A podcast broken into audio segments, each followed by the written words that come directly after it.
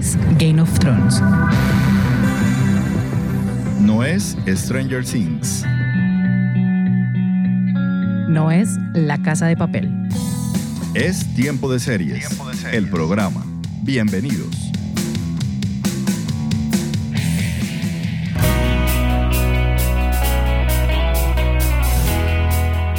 Seriefilas y seriefilos del mundo, maratoneras empedernidas, consumidores de series. Yo soy Catalina Serrano y les doy la bienvenida a un nuevo episodio de Tiempo de Series, el programa.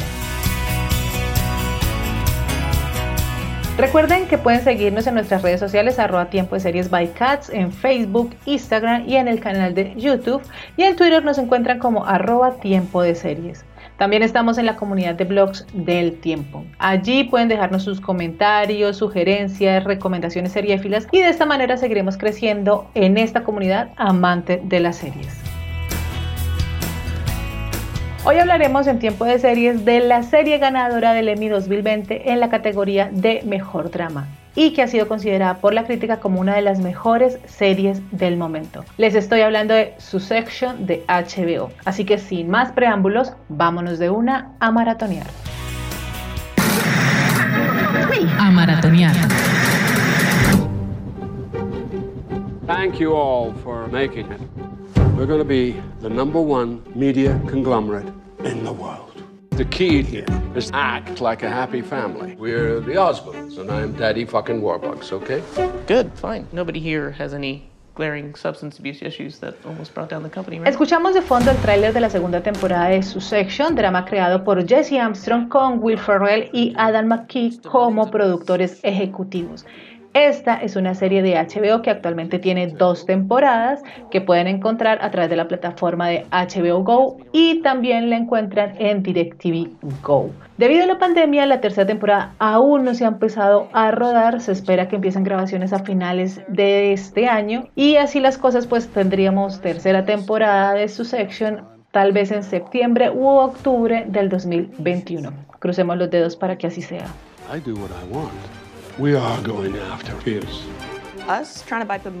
Este drama está protagonizado por Brian Cox, Kira Culkin, Sarah Snook, Peter Friedman y Jeremy Strong, quien se acaba de ganar el Emmy a Mejor Actor por su interpretación como Kendall Roy, uno de los hijos de esta disfuncional familia. Junto a ellos pues está un maravilloso elenco que hace de esta serie una de las mejores actuadas del momento.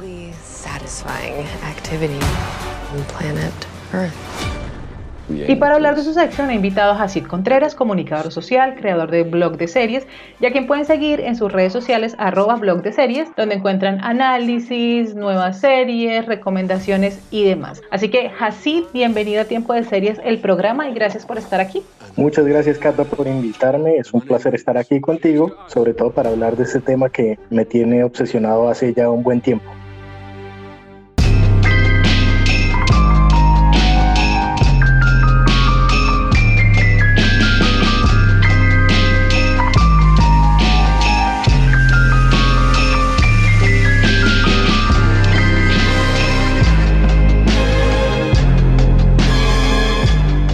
Sí, sí, lo leí a través de tus redes sociales. Creo que fuiste de los que inició a ver la serie desde junio de 2018 cuando estrenó su primera temporada. La segunda temporada pues estrenó el año pasado en el 2019 y pues como ya lo mencioné estamos atentos de lo que suceda con la tercera temporada que seguramente veremos en el 2021. Yo les confieso que me demoré bastante en ver su section porque cuando arrancó vi unos capítulos y pues no logro engancharme, así que la abandoné. Sí, me da culpa, lo lamento, pero así fue. Pero después después de ver la conversación en redes, la crítica hablando de lo maravillosa que es y la insistencia sobre todo de mi papá y varios amigos y amigas, pues decidí darle un tercer chance y retomé Así que hace un par de semanas, de verdad, hace muy poco fue que arranqué, superado los tres primeros capítulos, que de verdad creo que hay que superarlos para engancharse a esta serie. Me di cuenta por qué están dando tanta lora con su section, como me dijo Diana Montoya en Twitter, y por qué se ha convertido en una de las series favoritas del público y de la crítica. Pero para quienes no la han visto, eh, así ¿qué tal si les contamos de qué trata esta serie?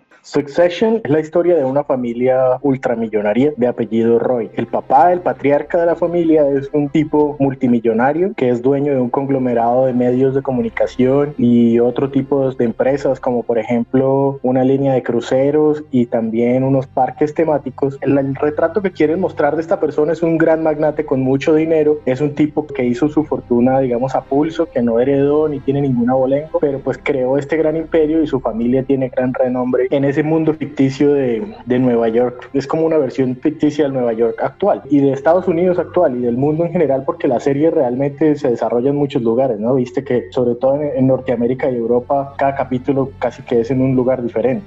Entonces Logan Roy, que es el, el protagonista, el patriarca de la familia, tiene cuatro hijos, tres hombres y una mujer, que son como los que quieren sucederlo los, o los que se prevé lo van a suceder en, en la dirección de la compañía y digamos que de eso se trata la serie, de, de la pelea por el poder y de los juegos que, que, el mismo Logan juega con sus hijos para ponerlos a, a, pelearse por el poder. Y pues nada, esto es, realmente es una, es una serie muy realista, a pesar de que, digamos, muestra situaciones ridículas y personajes patéticos, realmente es mucho más realista de lo que, de lo que uno creería sobre cómo funciona la, digamos, la gente poderosa, ¿no? Y creo que es una, una metáfora o una sátira bastante ácida de, de esa gente poderosa. Se dice, la gente dice que el, la familia Roy es una parodia de la familia Murdoch, de Rupert Murdoch, que es el dueño de grandes medios de comunicación como Fox News en Estados Unidos. Hay algo que me llamó mucho la atención y es que yo siento que la primera temporada, y lo habíamos hablado fuera de micrófonos y también en algunos, algunos tweets que nos habíamos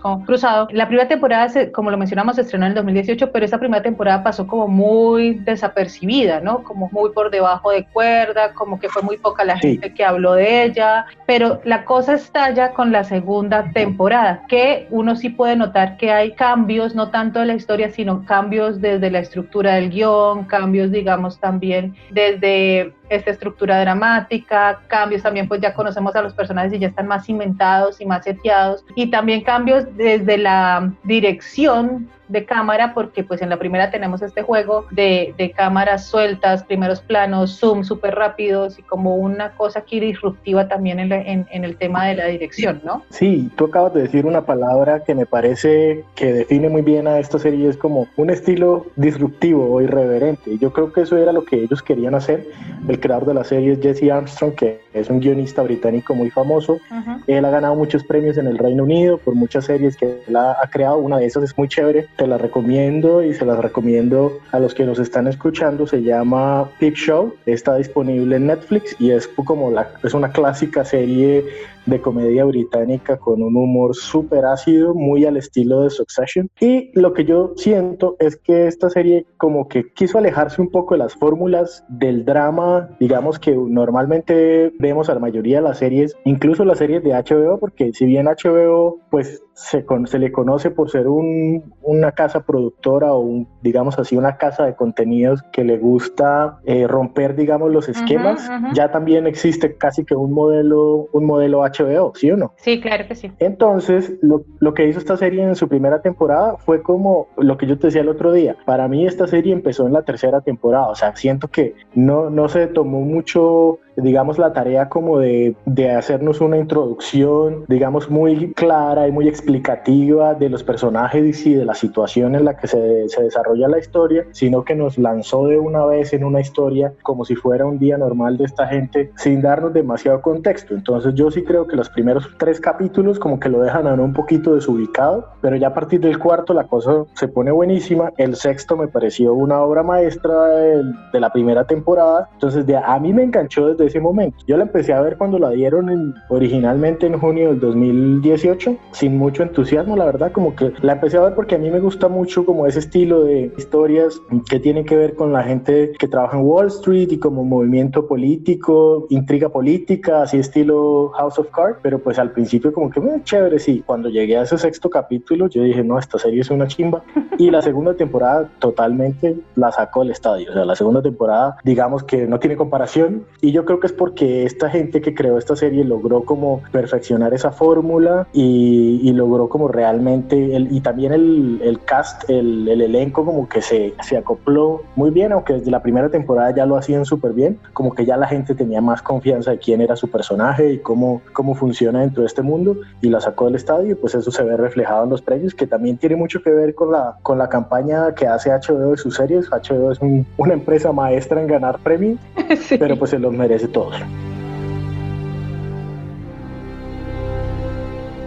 Sí, sí, cierto. El impulso de los premios empezando este año en los Golden, también ya nos dejó ver las nominaciones eh, y para los Emmys pues están nominados casi todos, todos, todos los actores estaban nominados en, las diferentes categorías, el guion, eh, la serie como mejor serie de, dramática que finalmente fue la que se quedó con el Emmy. Y, lo que tú mencionas es cierto, la, actuación aquí es impresionante eh, de todos los personajes, no, no hay un personaje, no hay un actor que, que se caiga, no hay un actor que digamos que se sienta como el hueco, como un vacío, hasta los personajes más tontos y más ridículos que son Tom, el esposo de Chief, este yerno de, Logan, y Greg, que es un aparecido, un familiar, un primo de esta gente que nunca pues no habían tenido como contacto y que parecieran entre comillas los personajes más tontos, las actuaciones son, son impresionantes y uno se les cree, a todos les cree lo que están pasando y las situaciones por las que están pasando, porque si bien todos, y esto es otra cosa que tiene la serie, y es que todos los personajes son despreciables, todos. No hay un solo personaje que sea un personaje blanco o que sea un personaje que tenga buenas intenciones, sino que todos sus actos están mediados por eh, lograr su fin particular, sin importar si, si, si, se llevan por delante a alguien de su familia,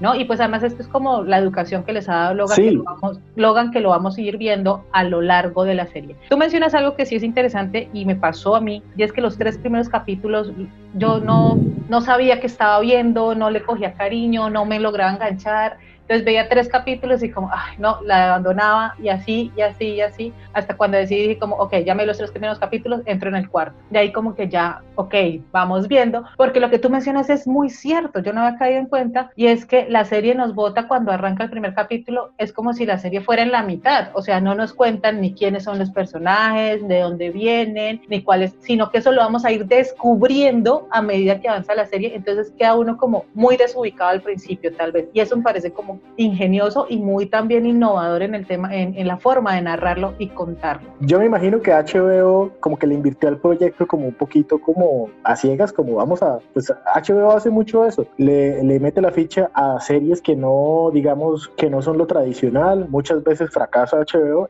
esta vez le pegó al perro de una manera increíble, pero HBO vio, vio un talento en estos manes y dijo, hagámosle, empecemos la serie así, dejémoslo que, que, que monten su historia, eh, no es la primera primera vez que HBO produce una serie que tiene como esa, esa forma de desafiar la atención de uno, porque uno también necesita prestarle mucha atención, como, como invertir en la historia, es algo que tú y yo hemos hablado antes, es que ver una serie es hacer una inversión y uno espera un retorno en esa inversión, ya que estamos hablando de, de, finanzas y de temas económicos. eh, para mí esta serie es una gran inversión. Es como ver, valga, digamos, la comparación, las comparaciones son odiosas, pero yo la comparo mucho con Juego de Tronos. Para mí esta serie es como si cogiéramos a la familia Lannister y la ponemos en, en el contexto actual de Nueva York. O sea, literal, es una familia rica como los Lannister, es una familia llena de gente despiadada en la que nadie confía en nadie, ni siquiera los hermanos entre ellos, ni el papá con sus hijos, ni los primos, ni los esposos. Entonces como que tiene, para mí esta serie tiene lo mejor que tenía Juego de Tronos, la intriga política y esa, esa tensión de no poder confiar en nadie. Y eso es lo que tiene Succession y por eso es que me gusta tanto. Eh, y por eso es que a, todos nos gusta tanto como ese estilo de, de, historias shakespearianas, que también es otro término que he escuchado que se menciona mucho para hablar de esta serie, como que tiene, tiene muchos elementos de Shakespeare, como de, sobre todo del Rey Lear y, de, Hamlet, como de esas traiciones entre, entre gente muy poderosa. Y familia. Y esos, entre familia y esos personajes como tan, tan bien desarrollados. Estamos hablando con Jacid Contreras de su Succession, serie de HBO ganadora del Emmy 2020 a Mejor Serie Dramática. Vamos a hacer una pausa y ya regresamos a Tiempo de Series, el programa. Únete a la comunidad de seriéfilos y seriéfilas más grande del mundo siguiendo las redes sociales de Tiempo de Series by Cats en Facebook, Twitter e Instagram. Y escúchanos también cuantas veces quieras en Spotify, Evox y Deezer y demás plataformas de audio.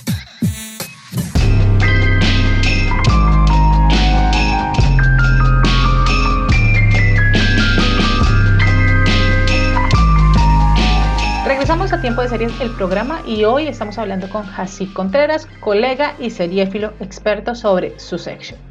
Otra de las cosas que me gustó mucho de la serie es cómo estos personajes que son tan detestables, uno termina cogiéndoles cariño. El final de la segunda temporada, que además fue un capítulo que dejó a todo el mundo choqueado en el momento de su estreno. El final de la segunda temporada, pues todo el mundo enloqueció, decían que era increíble, que no sé qué. Yo decía, pero ¿qué fue lo que es tan increíble? Y sí, está, está muy bien. Pero lo que vemos en el último capítulo es un punto de giro y un cliffhanger y además es una situación que no nos veíamos venir. O no sé si tú la tenías, de pronto tú dices como, ah, puede llegar a pasar esto. Pero en mi caso, a mí sí me tomó por sorpresa. Me llama la atención es que independiente de que los personajes son las peores personas que pueden existir en el mundo, porque es así, uno les toma cariño y uno de los Twitter que yo leí fue que alguien me dijo como, es que pobre Logan, es que hasta, hasta le da uno lástima. Y yo decía, lástima Logan si es el propio, o sea, ese señor tiene reservado la quinta paila del infierno porque es detestable. Entonces, eso me llama la atención con los personajes. No, sé, no es que no se sienta identificado, pero sí les coge cariño en diferentes proporciones, tanto a Chief como a Ronan, como a Connor, como a Kendall. Bueno, Kendall es mi favorito, yo lo amo por siempre. Y pues sí, con Logan no, no quisiera encontrármelo nunca. Ok,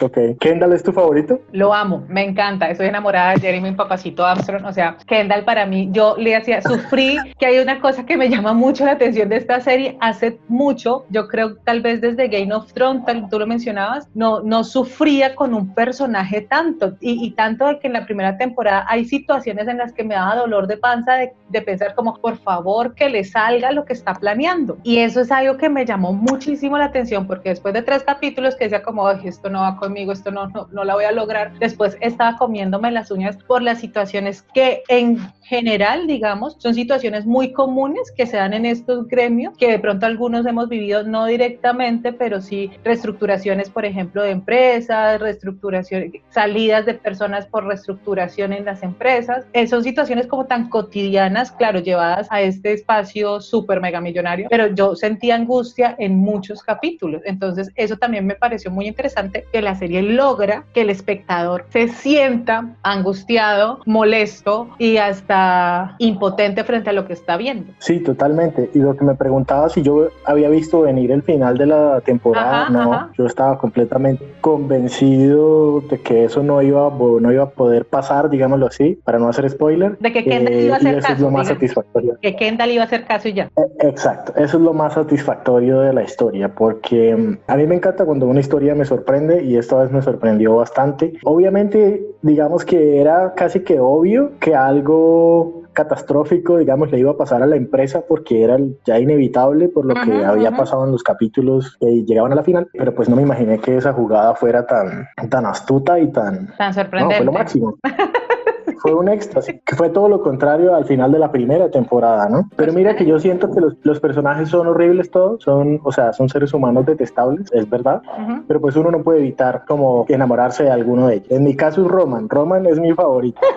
Eh, y yo quiero bien a Roman, pero pues obviamente este señor es horrible, es una persona que no tiene ningún tipo de consideración con el ser humano promedio que creció en una burbuja. A pesar de todos esos defectos, uno se siente identificado o uno siente cierta afinidad con algunos de ellos porque también se da cuenta que estos muchachos, pues los, los hijos de Logan, a pesar de que lo han tenido todo, también han tenido una vida un poco de mierda, ¿no? O sea, Sí, total. la mamá, no sé si viste ese- la- el capítulo en el que la mamá los invita a comer y les cocina paloma, o sea, una mamá completamente Ajena a sus hijos, o sea, sí, todo mal. Esta, que tiene que tiene que sobornarlos, tiene que chantajearlos para que la visiten en Navidad porque así de mal es esa relación, o sea, es una cosa horrible. Y, y lo que hace lo que hace Logan con Kendall el día que lo lleva a la casa del- de la familia del muchacho del mesero que murió en el accidente. ajá. Es una cosa que me pareció súper cruel, o sea, el tipo lo llevó solamente para mostrarle, pues el, bueno, no voy a decir más, pero para, Que está en sus manos, es así sencillo, que no, se, que no se le olvide que está en sus manos, o sea, y es su hijo. exacto,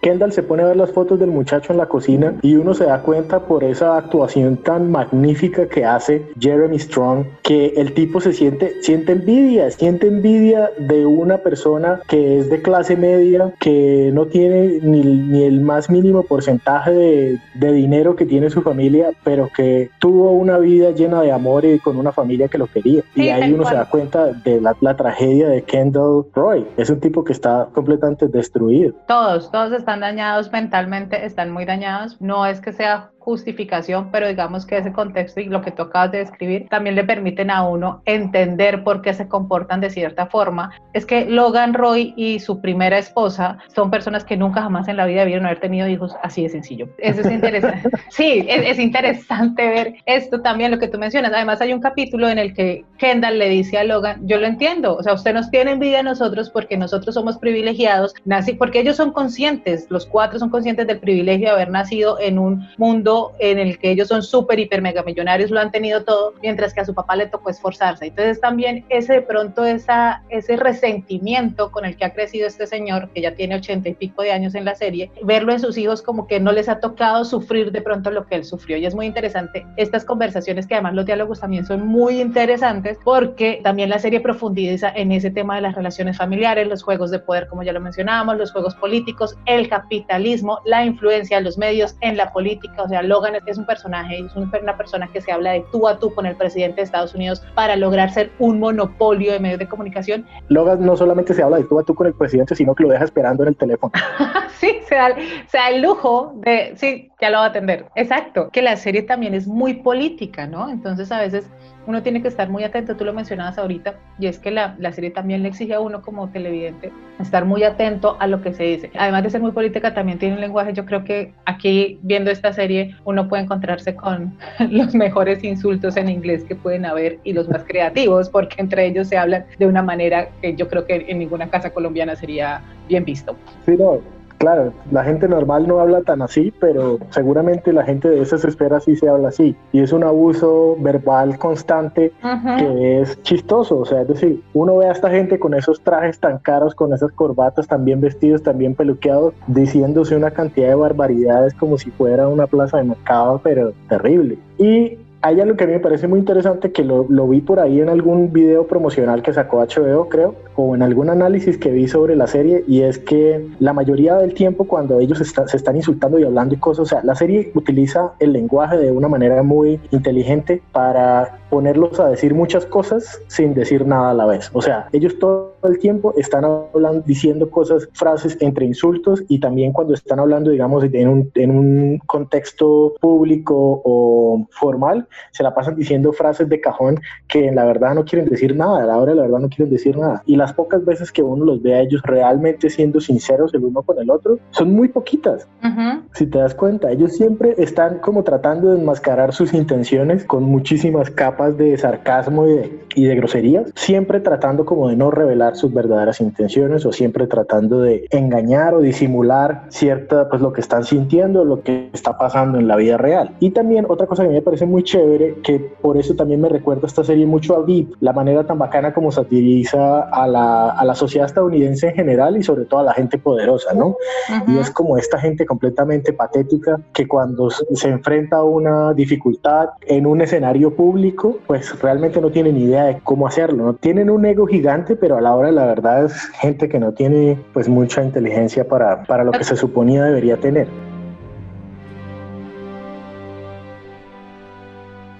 Finalmente, y a propósito que estamos hablando del lenguaje, hay una expresión que me llamó muchísimo la atención y que utiliza Logan y su círculo social más cercano, los miembros de su junta directiva, y es la expresión de NPRI, que se traduce o significa algo así como no persona real involucrada, para referirse a personas que han sido víctimas de abusos de esta gente y que la verdad no dudo que en, los círculos sociales de mega millonarios pues se refieran así a las personas menos privilegiadas y que para estos multimillonarios es impresionante, ni siquiera son consideradas personas. Y aquí vemos de nuevo el tema de la lucha de las clases sociales.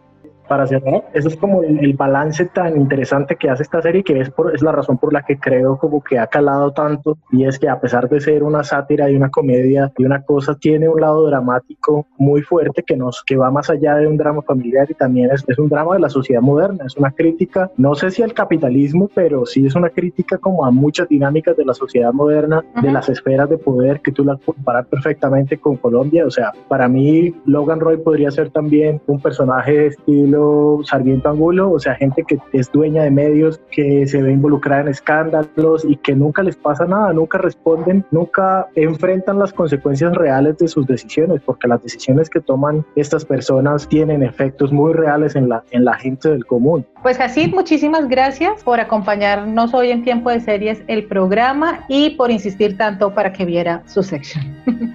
Muchas gracias, Cata, por invitarme. Me encantó hablar contigo sobre este tema. Cuando quieras invitarme otra vez, estoy disponible.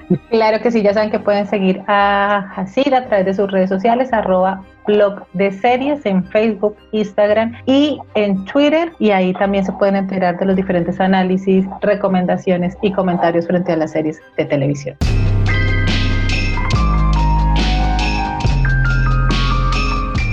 De esta manera llegamos al final de este episodio. Recuerden que pueden ver su sección a través de HBO Go y también la encuentran disponible en DirecTV Go. Gracias a todos por estar aquí. Tiempo de Series el programa es una idea original de quien les habla Catalina Serrano, con la producción de Julián Cala. Tiempo de Series es posible gracias al apoyo de la emisora virtual Estación V de la Facultad de Comunicación Social Periodismo de la Universidad Pontificia Bolivariana en Bucaramanga. Para apoyar este proyecto los invitamos a que nos den una puntuación en la app de audio donde nos escuchan, comenten, compartan y recomienden este podcast entre su círculo social para que de esta forma lleguemos a más seriéfilas y seriéfilos que siempre están buscando qué ver en sus fines de semana. Todas, absolutamente todas estas acciones nos motivan muchísimo para seguir haciendo este programa y seguir generando comunidad alrededor de lo que tanto nos gusta, las series de televisión. Así que sigamos conversando. Nos encontramos en la próxima. Chao.